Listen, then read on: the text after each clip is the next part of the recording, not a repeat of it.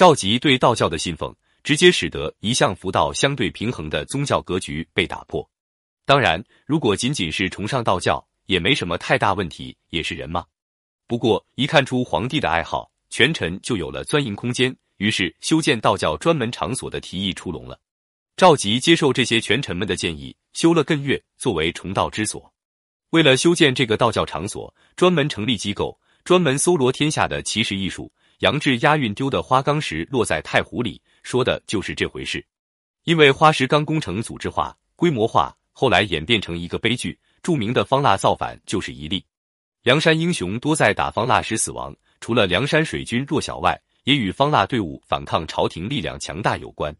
而方腊队伍之所以强大，是因为对朝廷恨之入骨。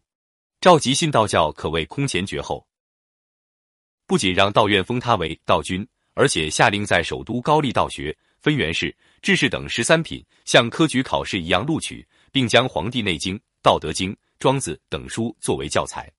一批道教人士如王老之等可以自由出入皇宫，甚至是很多高官如蔡京等人的巴结对象。公孙胜在梁山的地位一直高过鲁智深，其实是当时皇帝过于崇道现象的江湖体现。当然，赵佶虽然荒唐，但不愚蠢。他所信任的宠臣一般也都有过人之长。蔡京作为宋代四大书法家之一，是赵佶年轻时的崇拜者，也是一生的书法追随者。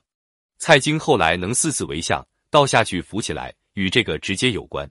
童贯尽管是个宦官，出身不能算好，但在文物鉴赏方面，绝对是当时的一代大家。赵佶的很多宝贝是经过他之手从各地搜集到的。此外，在对外军事上，童贯的见解显然也超过诗人。至于他在与辽金交战中的失败，也是有客观原因的。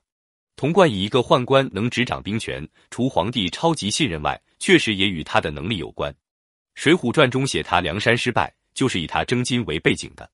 好了，不是让我们回到水泊梁山，看看晁盖等人抢劫的十万贯生辰纲吧？毕竟那十万贯生辰纲是送给当朝太师王朝的实际掌舵者。几个流氓连当朝一品的寿礼都敢劫，是可忍，孰不可忍？施耐庵对抢劫十万贯生辰纲的描写，算得上是《水浒传》中最精彩的部分之一。这种精彩，一方面是事情本身惊险，背景也很复杂，既有中央到地方的裙带关系，更有基层的暗箱，也含着梁山造反的大背景；另一方面，围绕着抢劫与反抢劫，牵扯出的英雄人物多达九个，分别是晁盖、吴用。公孙胜、刘唐、阮小二、阮小五、阮小七、白胜是抢劫一方，杨志是反抢劫一方。梁山日后的一百零八个首领，这次抢劫与反抢劫的参与者有八个，八个人中又有七个位列天罡，甚至有二人，也就是吴用、公孙胜还是内阁成员。